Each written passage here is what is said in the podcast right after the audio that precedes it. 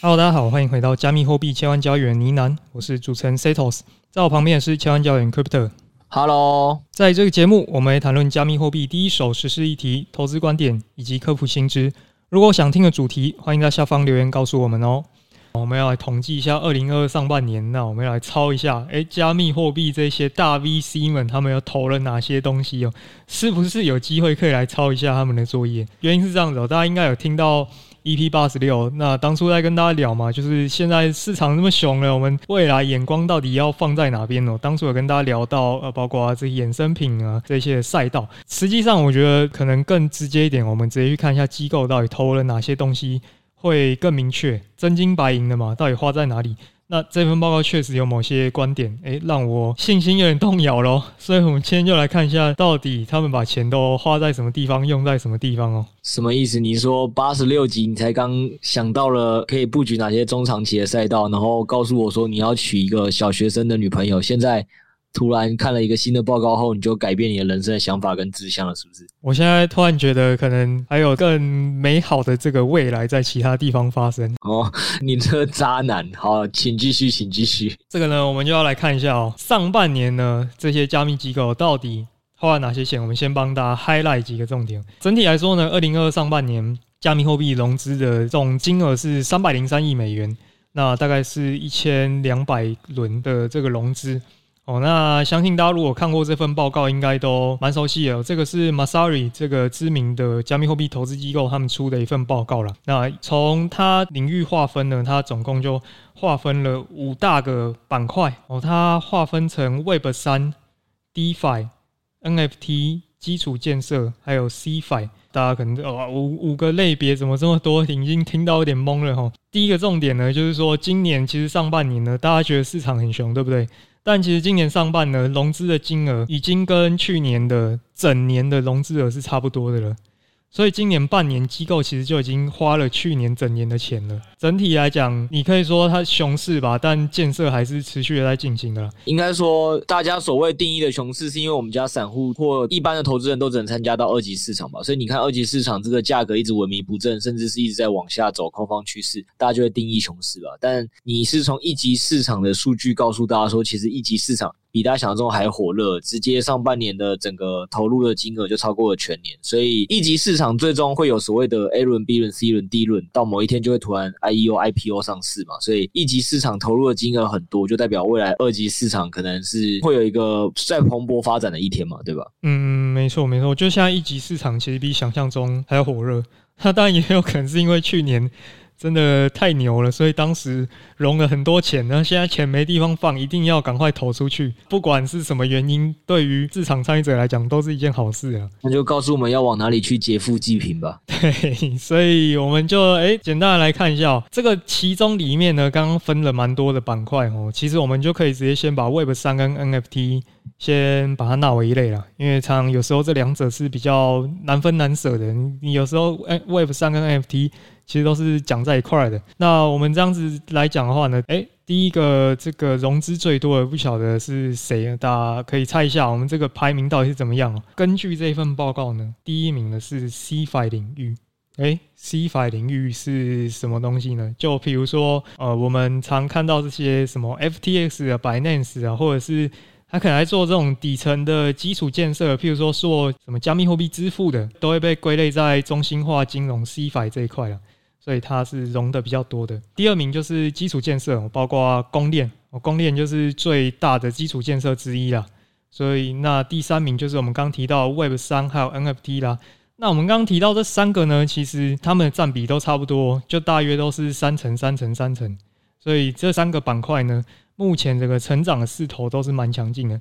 诶，最让我意外的是 DeFi 哦，DeFi 它在整个融资额里面，它居然只占了六趴。就我们每天看的，我自己都很喜欢看的 DeFi，它其实只占了融资额六趴，所以这个蛮让我惊讶的。我们等一下可以看一下为什么。不会又要下结论说 DeFi 已死了吧？DeFi 已死，你你你相信吗？那我那我问你啊，你觉得 DeFi 会死吗？我觉得不会啊。这个其实我最近去区块链那边做客一集，然后有聊一些关于加密货币投资的。他原本就有一题是要跟我聊说，他觉得 DeFi 跟 FT 是不是已经死了？但那一题还没聊到啦，就节目就已经太长了，所以可能 maybe 下次聊。但我觉得 DeFi 跟 FT 是不会死。对，但考量到我们今天要介绍完这份报告的时间，我们就先不讲了。没问题，那不然我们就接下来就可能一个一个来看，说到底这些细部的数据是长什么样子哦。好，那我们来看一下，说，哎，成长最多的，成长最多的是哪个领域呢？我们刚刚说到三分群雄嘛，就是 Web 三 NFT。这个以及呃基础建设还有 CFI 三分群雄，那到底是谁成长最多呢？因为我们还是要相比嘛，哪一个产业它的这个成长的势头是最快？说不定它后来真的会成为一匹黑马。那在这其中呢，就是 NFT 以及 Web 三是成长最多的。那大家可以去看一下那个那份的报告，整个这个 NFT 领域啊，跟去年上半年相比是成长了三百六十五趴哦，整个资金量多了三倍之多。整体来讲呢，NFT 以及这个 Web 三领域啊，他们里面就是包括大家很熟的 Yuga Labs 哦，大家一定都听过这个做 BAYC 的背后他们这间公司。另外是说，也有一件有趣的事情，就是说游戏啊，游戏相关的这个 NFT 领域势头。也是非常的强劲，基本上游戏的这块 NFT 啊，占整个 NFT 融资的有六成之多。也就是说，NFT 很强，Web 三很强，那里面到底是谁在抢呢？是游戏 GameFi 这一块在抢，再来才是 NFT 交易所。那 NFT 交易所这一块呢，又分成，譬如说 OpenSea，譬如说 Magic Eden 这两块呢，都是在里面一个增长蛮快的一个部分啊。所以，呃，以这个板块来讲，就是推荐大家可以。多多的去 follow，包括 GameFi，那包括 NFT Marketplace 这两个板块，都是我们未来可以去关注的这个重点。确实，因为这份报告给我的启发是。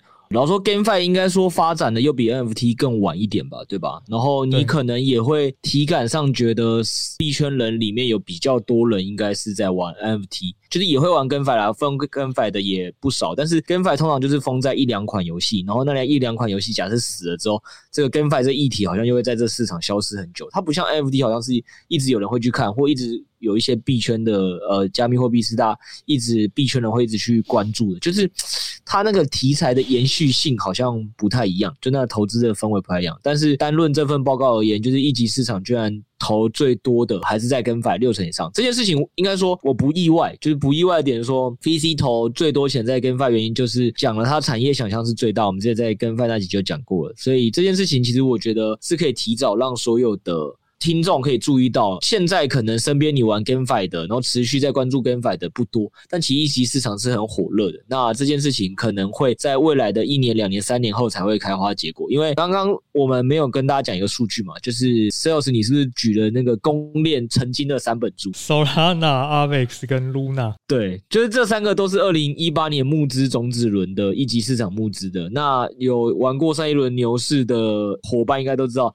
上一轮牛市基本上这三个公链大概都是可以让你赚几百倍以上，所以从它种子轮到它最后牛市的 IEO，最后再花两三年时间就赚了几百倍，所以我觉得应该要更认真去关注一下一级市场这个 GameFi 占六成这项讯号，就是大家可以去更认真看待这些事，这是第一个。然后第二点是因为你刚才讲了 Magic Eden，我相信对很多听众。或观众不是那么熟悉，对吧？对，Magic Eden 它其实就是跟 Sales 讲 OpenSea，OpenSea 可能就比较多人知道，就是你要买卖 NFT 最大的交易平台。那 Magic Eden 是一个买卖。NFT 也很大平台，那这两个差异是什么呢？OpenSea 最早是从以太坊起家，Magic Eden 是从 Solana 链起家，所以应该说你就想象成一个是 YouTube 最大，一个是 Podcast 最大之类。所以在这件事情上，就是 Magic Eden 其实我们家研究员也在两周前写过一篇研究报告，有跟大家讲说，其实 Solana 的 NFT。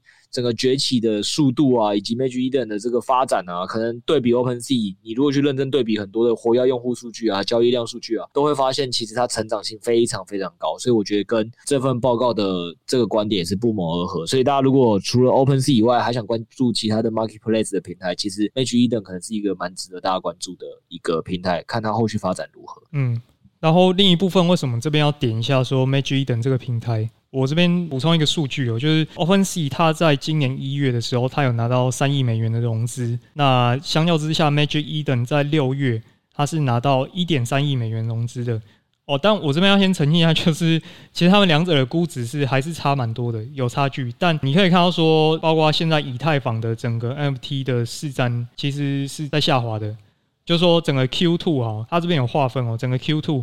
呃，以太坊的 NFT 这边市占已经掉到差不多三成了哦，当然这是单一季的表现，我们不能直接武断说以太坊这边 NFT 就死定了。但确实，我们补充一下，因为我们刚好这个研究员他们有做这个 Solana NFT 这边的一个生态研究。那我这份报告我觉得蛮压抑的。根据我们这边做的这个研究报告呢，很明显就是整个熊市，你可以看到以太坊的 NFT 是在衰退的，但 Solana 在逆势成长的。就以币本位来讲，Solana 的 NFT 的整个你说交易量啊怎么样，人口啊其实都是逆势成长，包括它目前整个买卖家的数量已经是以太坊这边的 NFT 的一半了。已经有它的一半了，所以这确实是一个我蛮值得 follow 的这个板块吧。就是说，非以太坊的 NFT 市场，那目前又以 Solana 似似乎是站在这个风头上这样子。对，然后那份报告不能讲更多了，好不好？再讲更多，这个三猫猫友就要觉得，哎，这个怎么可以把我们这么好的报告拿出去分享这么多？但但我只能讲了，里面还讲了一个很重要的一件事情是。OpenSea 其实也早就试图跨到多链的 NFT 的平台了嘛，所以他当然有看到 Solana 的这个部分，就是在快速的崛起，所以他也试图跨到 Solana 来。结果呢，发现相比于 Magic Eden 啊，他根本是被打在地上，跨不过来。很很妙哦，就是 Solana 的用户很死忠，他们在 Magic Eden 上的整个交易量八九成，就是不知道为什么大家就是不爱用 OpenSea 去交易 Solana NFT。不过数据就是就是这样子啊，就 Solana NFT 市场本身在崛起，然后结果。我很多市场上老玩家，然后想要跨过来，就发现还跨不过来，好不好？这件事情是一个蛮特殊的现象，就是大家可以好好关注。好，那 F T 是花蛮多篇幅讲，我们来讲讲其他的吧。好，我们刚刚讲这个是成长最快的嘛，我们现在要来讲一下到底是哪一边成长的最慢呢？整体来讲，这些板块里面是 CFI 成长的最慢。那跟去年上半年相比的话，大概就是成长一百趴，差不多就是一百趴。也、欸、听起来是蛮多的啊，但只能说在这些板块里，它成长的算是偏慢的。那这一块呢，老实讲，就这边散户能吃到的肉可能就不多。你可以想见嘛，这些机构所谓投的这些 CFI 啊，都嘛是什么交易所啊，或者是什么资产管理平台啊，或者是比如说什么比特币的支付这种服务，那基本上它也是不太会发币的啊。所以这边其实看这个就有趣，但对于散户来讲，可能参与的机会不多。但你可以看到说，为什么它成长的会比较慢呢？因为这边就是已经被证明说它是有一定的商业模式的。币安赚不赚钱？赚钱。FTS 赚不赚钱？赚钱。那而很明显，这边都已经能赚钱了，大家一定就机构互相卷起来，所以这边就是机构会首先把钱。先扔进来的地方，其实也不太意外啦。主要是像你讲一个问题，老实说，他们后面会不会投到新的交易所？然后这个新的交易所也发平台币，其实我觉得也有机会啦。但我觉得应该说市场的成熟度已经不太一样了。如果是上一轮牛熊之前，我觉得看这个还是相对蛮有机会。但是你说到现在，好不容易这一轮我们家币安爸爸崛起，好不好？爬到了全加密货币市值第三，然后 FTS 刚刚想要在美国这个稳住阵脚，然后再扩展到全世界。就就是我觉得那个国际化格局已经比上一个大家还在当 local king 的年代比起来，已经是又往前再进一步了。那这些交易所它也没道理会放弃自己垄断跟这个头部的一个地位，所以我相信一定在这个赛道里还是会有一些这个一级爸爸们他们投资完之后做的不错的交易所，但是能不能被大家看见，我觉得是一个。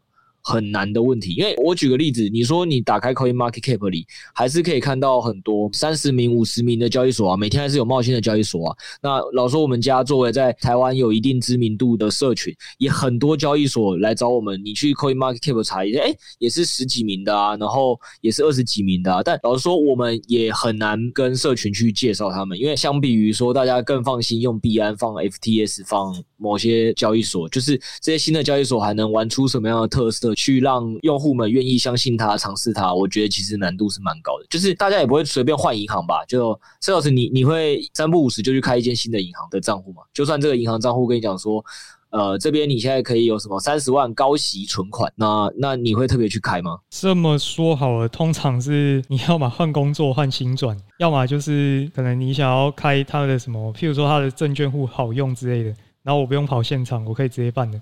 那种可能会去办了，不然平常不会。对啊，就是我觉得就是线上开户这件事情要很简单，然后或者是那个的诱因真的很大的，可能确实会吸引到一部分的人去使用。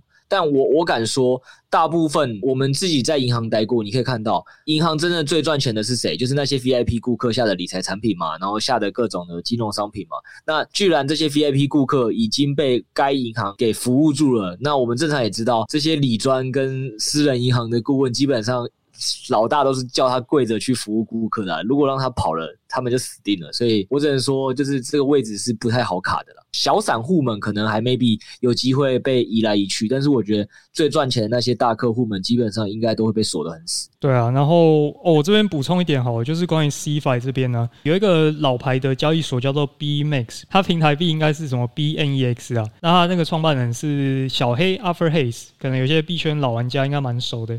那他们今年有说要在年底前会上币，啊，不管这个币到底是好还是差，反正对，如果我参与过这个币的早期的币家人，应该都蛮熟。反正交易所如果刚上，我啊，为了造势，通常都是会给一些好处、一些红利的，所以。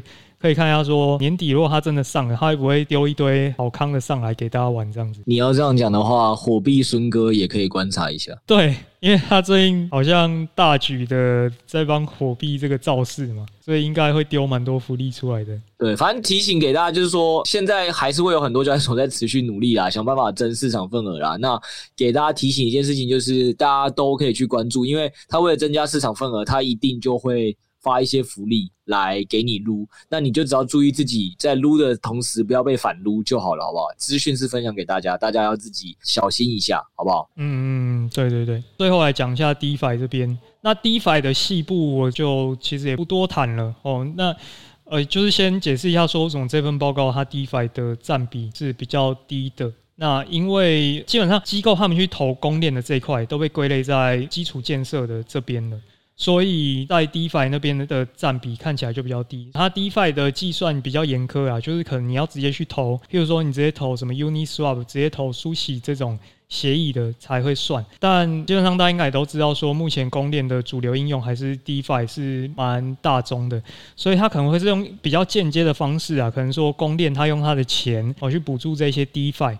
那所以它的整个资金的红利效果是比较间接的。我们其实可以把因基础建设跟 DeFi 这边稍微的有关联的放在一起看。整体来讲的话，基础建设这一块跟大家讲一下，蛮有趣的。上半年呢，基础建设这边融到最多钱的是 Luna 哦，大家可能觉得蛮远的哦，但是上半年他们可是融了很多钱哦，融了十亿美金吧。你说有三趴是他融走了吗？因为这一份融了三百亿啊。他融走了其中三趴，对，然后整个 DeFi 龙六趴，他一个人龙三趴，对，所以就就一个小趣事，但很可惜的，这这十亿已经对 GG 私密达了。不过我们就是展望未来嘛，基础建设这边到底什么样的东西可以去关注的？这边不得不提一下，说基础建设这边啊，下半年有一个很重大的供电要上线了。老玩家、老听众、老币友们应该都知道，就是我们的 Aptos 啊。从头讲起的话，其实就是因为当初脸书哦，他们有一个团对嘛，他们要做稳定币贷，后来这个团队因为不做了嘛，他们就三分天下跑出来做自己的区块链。其中一个就是 Aptos，那也是里面发展进度看起来最快的。所以它目前呢就讲说，OK，我们在今年第四季呢主网就会上线。目前整个测试网其实也已经跑到一个阶段了，所以可以说上线都是分分钟的事哦，可能随时都会上线的，请大家重点关注。那为什么要特别来看这 Aptos 呢？我觉得有一个需要关注的就是，好，它估值确实很高，就机构已经对它众望所归了，所以可能大家。没办法期待说它像 Solana 什么阿巴朗区当初什么几百倍暴击，不过你可以看到说它的这些融资机构，哎，居然有 PayPal 哎。就是传统的这些，你说支付大佬好吧，他们也都进来说，他们也要分一块饼了。所以未来是不是说这个公链上它的一些生态会有一些新的玩法、新的应用呢？蛮值得期待。因为我们也提到了嘛，就是这些公链它还是会生态基金还是会发下去给他们的 DeFi 的。所以上线之后有很多生态，大家是可以去期待的。期待的部分就是刚才石头子讲的。本币先不要买，那个估值是挺高的，但是那里有一堆他先帮你列的这些人，记得他们这些都是你的爸爸，他们发钱让你去农他们的生态，你去劫劫富济贫，劫的富就劫这些人。好不好？感谢一下他们。PayPal 这个，我老说觉得还好诶、欸，因为嗯，你还记不记得我们之前讲的那个平台币币道？别说了，你说他当初也有那个 Peter Thiel 去投吗？对对啊，灵魂人物 Peter Thiel 也投过啊啊！那你说，二零二一年到现在这一年，他们现在也要打造自己的公链呢？对对对，Beat 嘛，对对对，没有，我只是要帮你提醒一下，Beat 也是我们家很好的合作伙伴，不要只顾着讲 Apple 投资好，有了新人忘旧人，你这个渣男，对吧、啊？不过这边融资。蛮，反正就是一些大头嘛，A 十六 Z 啊，Multicoin 啊，FTX 啊，然后什么 John Crypto 啊啊，太多了念不完，反正都是一些行业里的顶流 VC 啊，就到时候他们这个造势能力应该也是不可小瞧的。基本上这份报告吧，我觉得总结一下好了，就是我们刚前面有提到嘛，就是说目前整个中心化交易所啊，CFI 基础建设，我们提到这个 Web 三还有 NFT 这三个板块，目前其实是三分天下的。呃，份额是差不多的，但我们实际上去看的话，成长最快其实是 Web 三还有 NFT，所以确实好。我主观讲，就是你说这一轮确实是因为 DeFi 起来，但是下一轮 DeFi 还会这么火热吗？下一轮真的能带大家入圈的，好像也真的就 NFT 跟 Web 三这些东西了吧？就下一轮可以吹的这种趋势，所以 Web 三跟 NFT 这一块是。需要去紧盯的一个板块吧。至于目前大家最快可以参与到的部分，就是刚刚提到 Aptos 这个主网上线，这个可能有一些生态红利去参与。那以及我们刚刚提到这个火币，还有小黑朋友这个交易所上线这个平台币，我看这火币跟 BMax 有没有上线的一些生态红利了。好，那最后我想说跟大家讲一个目前最快可以实操的一个东西啦，就是说 Web 三这一块的，可能可以去玩一下，不花钱的，这个叫做 Dosi 啊，Dosi 这个可能最近有币圈玩家应该蛮常看到。那基本上，Dosi 这个平台呢，就是赖进军来做 NFT 的这个集大成之作吗？它目前呢，你上线就是你只要登录什么 FB 啊、赖啊什么这些账号，你就可以直接启用你的 NFT 钱包。然后你也可以先去抽他们这些 NFT 啦。先讲没有业费，我只是单纯最近看到这个蛮有趣的这一点，我其实觉得他做的蛮好，就是说他们是直接用你的这些社交账号，你九十九趴台湾人都有社交账号去做 NFT，觉得还蛮聪明的吧？因为对于很多这种非币圈玩家来讲，我真的觉得这是让大家入圈最快的一个方式啊。所以他现在也可以抽一些蓝筹 NFT，功能虽然还不多，不过可以先上去玩玩看。我觉得这个比较接近我想象中这个 NFT 一个 UI、U 叉然后整个生态都做的比较好的一个这种应用吧。帮那个听众问一下，第一个你说抽蓝筹 NFT 是抽什么？哎、欸，我记得应该是 BAYC 吧，然后 Doodle，然后还有他们自己平台会出的 NFT 这样子。哦，那真的是抽蛮好的。对啊，对啊。那个 BAYC 跟 Doodle 的话，那第一个是这样，然后第二点是，呃，这个你说很。方便可以用就对，因为毕竟是赖推出来的，所以先撇除其他账号能不能拿，我相信你肯定可以用赖来注册，对吧？可以，然后 FB 也可以啊，Google 好像也可以，对，反正就是注册起来也很简单，已经算是打通 Web Two 的平台了。对对对，好，那那么一个重要的平台，你刚才居然跟我说没有业配到，你是不是应该反省一下？我们赶快去要个福利，这样子。好了，反正我们边讲的时候就边看你放他们家官网的页面嘛，我个人是。确实是觉得这个页面做的蛮 Web Two 的啦，就是蛮好的。然后还有包括几个艺人粉丝在自拍都美美的，很像那个直播网站，感觉比较符合我心目中那个 Web 三会做出来的样子吧。不要搞得那么科技，就是有些人看了就不知道怎么用，连注册都不会。你不要叫我记助记词什么的，因为大部分用户其实可能真的不是那么 care 去不去中心化。但我觉得他们做的蛮聪明啊，就是用这个方式，你可以最快的让大家进来这个世界。对啊，我一开始也是呼应那一份报告讲的嘛。为什么我不意外 NFT 跟 GameFi 会是这一轮投资的最大赢家，甚至是 GameFi？因为也是应该在 EP 八十六那集跟大家讲，就是说 GameFi 以前我们去交流说它就是一个网游的游戏，对吧？然后到现在进展到 STEPN 的时候，有所谓的 App 版开始出来，然后设计的越来越好。就是应该说任何一个赛道都经过那个所谓的蛮荒时期啦。就是你一开始说那 DeFi 的农场，其实也是那个史莱姆好玩游戏。去时代就架出来的网页，嗯嗯嗯，就是那网页，然后点个两级啊，你选定这哪几个 icon，你需要组 LPA，，组好了，赞。那这个东西，老实说，相对起来出圈就远一点嘛。所以为什么后来有一阵子很夯的科系或工作是把 UX 跟 UI 做的很好的，就是大家要开始在乎网页的使用体验啊，然后再在乎这个呃行销的这个制作美编的制作啊，就是这都是商业到越后期会越重视。嗯，差不多啦。我觉得下一轮牛市我们一直定义的重点是，你如果也不要分这么细，到底是不是 NFT GameFi 还是什么 DeFi 基础建设？我觉得所有的任何一个赛道的加密货币项目，首先应该就是要去评估一下这个项目的出圈性跟合规性，应该是下一轮很大的比拼重点。包含说，呃，像好又要要提，就像 Stephen，我真的觉得他 UI 是真的是 GameFi 里做的还不错的，所以你看他出圈就蛮快的，可能是之前这些币圈协议也比较不会去着重的一点吧，但现在证明了这个是蛮重要的一环。好，那报告就到今天结束了嘛？那我们就来跟大家快速讲一个东西哦，就是可能公开赖群跟公开 DC 群都会最近看到我们家说什么，诶啊，这个呢喃猫团队开发出了什么五年百倍指标，然后这个什么最大回撤又只有二三十趴。等下，我要更正一下，五年百倍，其中一个好像不止诶、没有啦，那是综合的啦。五年好了，那为什么大家想说，哎，奇怪，这个消息为什么突然有人在聊哈，然后都没有听我们 podcast 特别提过的原因是这样，我们指标现在就是确实是开发出来了，那我们也还没有打算对外宣传。那也是因为最早期感谢呢喃猫爸爸们的支持哦，就是从去年十二月敲完我们成立社群到今年十月现在，那我们一路发展，跟 PPA 合作，也跟派网合作的指标，所以我们第一步那为了担心这指标的未纳量不够，所以我们是优先让呢喃猫的持有者先全部可以使用，所以它现在是一个邀请制的啦，让呢喃猫友们可以先优先使用。那如果这个东西他们优先使用完，然后我们也确定其实多这两三百个人使用之后，还是跟我们自己自己公司内部内测一样，绩效还是这么的好，没有所谓的太大的滑点问题，也没有太大的其他需要注意的东西的时候，那我们可能就会再进一步开放给所有的 Podcast 的群友可以去试用啦。所以就大家也可以再持续关注一下我们的公开 Podcast。我就是记得他们昨天又开发了一个很扯的是什么？跟我说今年的绩效，谁老师你猜一猜，今年的绩效如果最大的回撤只有三趴的话，最大回撤只有三趴的话，这个绩效会是几趴？呃，我有看到那个图，但是位数有点多，不好数。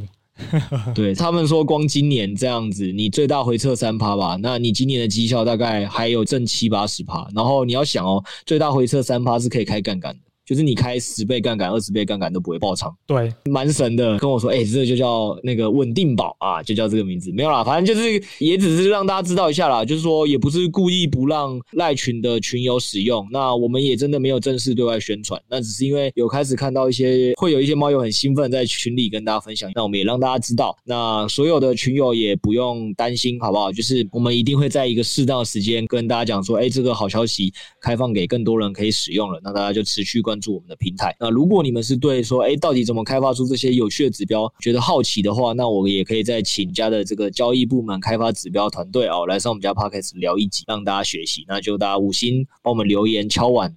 超过二十个，我就请他们上来，好不好？那就这样，谢谢大家。好啊，那我们今天节目就录到这边。那如果你想收听更多内容的话，我目前有公开赖群，还有 DC 群，欢迎入内容。现在不定期都会办活动抽奖哦，千万不要错过，一起进来交流你的投资观点吧。那我们以上这些连接都会放在下方的资讯栏。今天就聊到这边，我们下周见，拜拜，拜拜。